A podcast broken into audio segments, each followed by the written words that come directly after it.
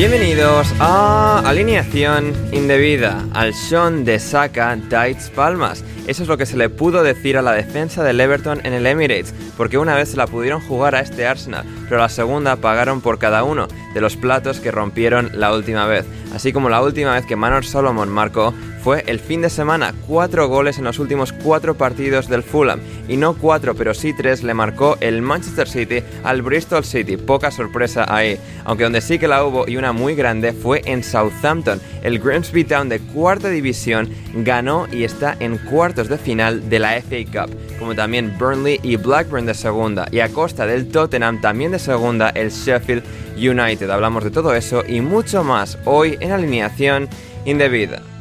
Y para hacerlo, la alineación de hoy, la alineación indebida de hoy, es una fabulosa y comienza por Juan Di Mata. ¿Cómo estás, Juan Di?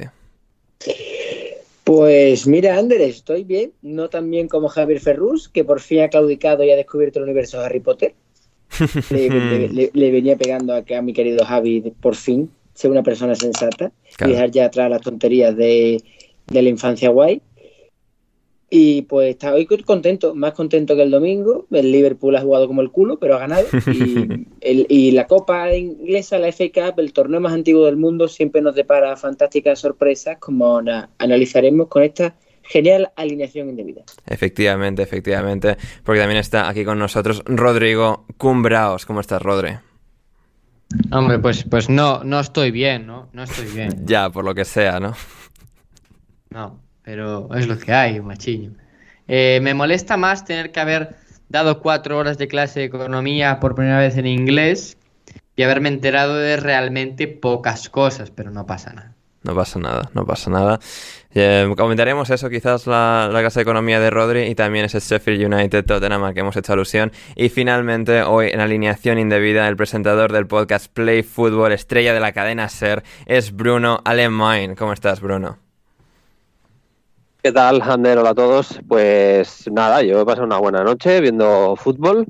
Mejor que la tarde, también te digo, porque he estado en el Johan Cruyff, en el estadio donde juegan los eh, equipos de categorías inferiores del Barça y el Barça femenino y demás. Cuando has dicho estadio Johan Cruyff he pensado, hostia, estás en Ámsterdam. Y luego me he acordado que no, que el Barça también le pone eh, esos nombres. Sí, sí. Y nada, y he pasado un frío de la hostia. O sea, me he olvidado de que eh, a pesar de estar en Barcelona, eh, aquí de vez en cuando hace frío también y especialmente en los pies he pasado frío como si estuviera en Chicago. Igual, pero bueno. Maravilloso, maravilloso. Pero porque soy gilipollas, no porque esté en Chicago. claro, claro, sí, sí, sí, Lo grave del asunto. Ah, pero bueno, no pasa nada, no pasa nada, Bruno. Bruno que en un rato tiene que conectarse con, bueno, un programa no de la categoría de, el, de alineación indebida, que es el larguero, pero también está bastante bien.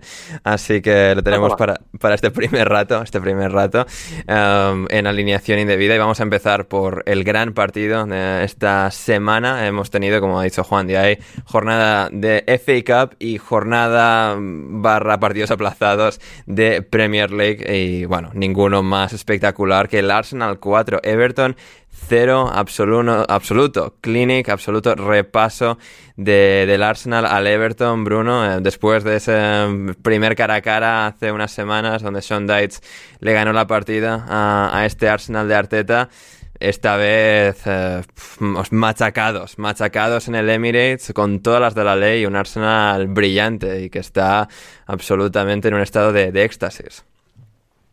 Sí, además eh, daba la sensación que Dyke eh, quería jugar con la psicología porque ha puesto, no sé si me corregiréis, pero si no es el mismo equipo eh, prácticamente y sobre todo el, modelo de juego, la manera de jugar era prácticamente la misma, igual llevando un poquito menos la iniciativa o siendo eh, eh, hemos visto un equipo, un Everton un poquito menos corajoso ¿no? que, en ese eh, partido en el que debutaba Deitch en el, en el banquillo de, del Everton, pero el sistema, pues eso, con eh, Gaia, el Gueye, perdón, estoy diciendo Gaia, Gueye en el centro del campo, con Curé, con o sea, tres futbolistas de muchísima capacidad física para tratar de robarle las ideas creativas al Arsenal.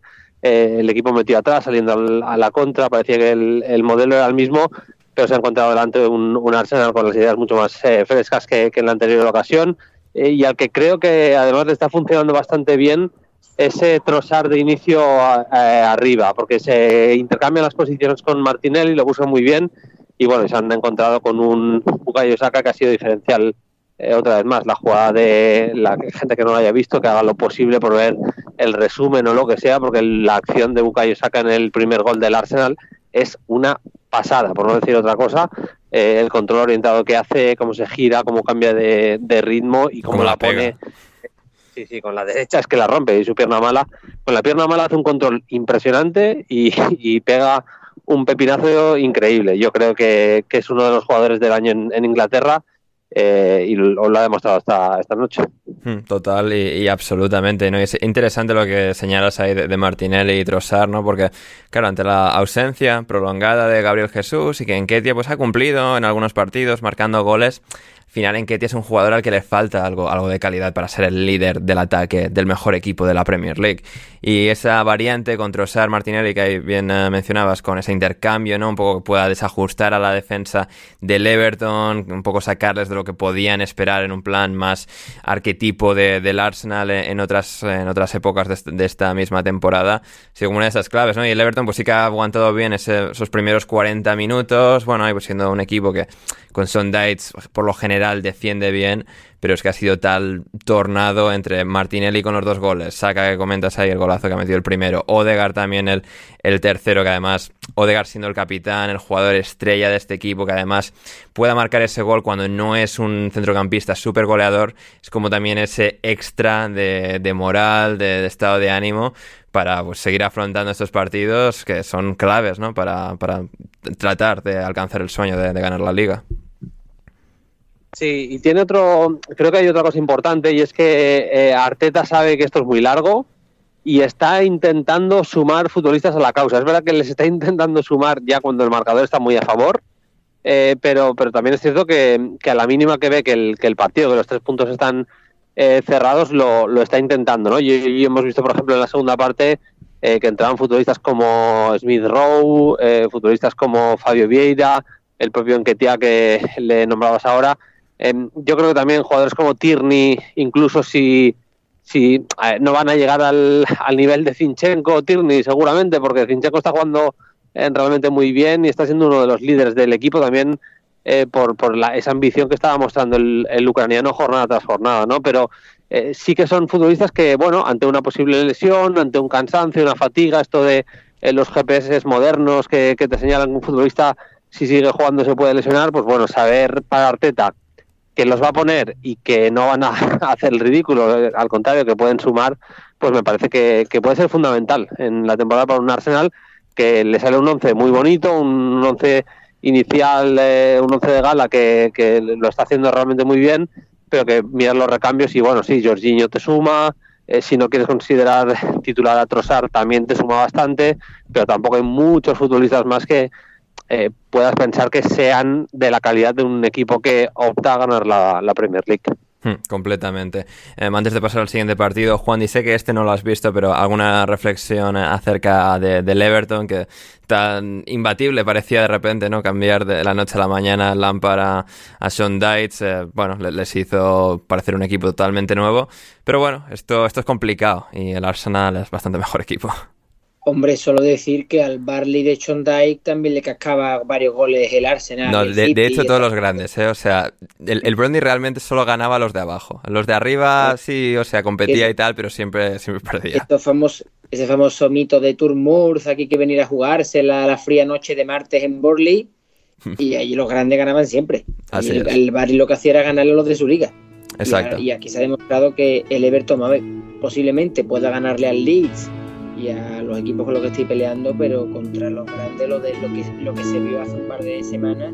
Si quieres escuchar el resto de este episodio de Alineación Indebida Premium, ve a Patreon, a patreon.com barra alineación indebida y suscríbete desde tan solo 5 dólares con 50 al mes o 6 euros al mes, lo que cuesta un kebab, chavales. Y podréis hacer que podamos seguir haciendo podcasts tan divertidos y entretenidos e iluminadores todo el mejor furbo inglés con nosotros en alineación indebida. Así que no lo dudes, suscríbete y conviértete en uno de nuestros indebidos favoritos. El link está en la descripción y muchas gracias por considerarlo.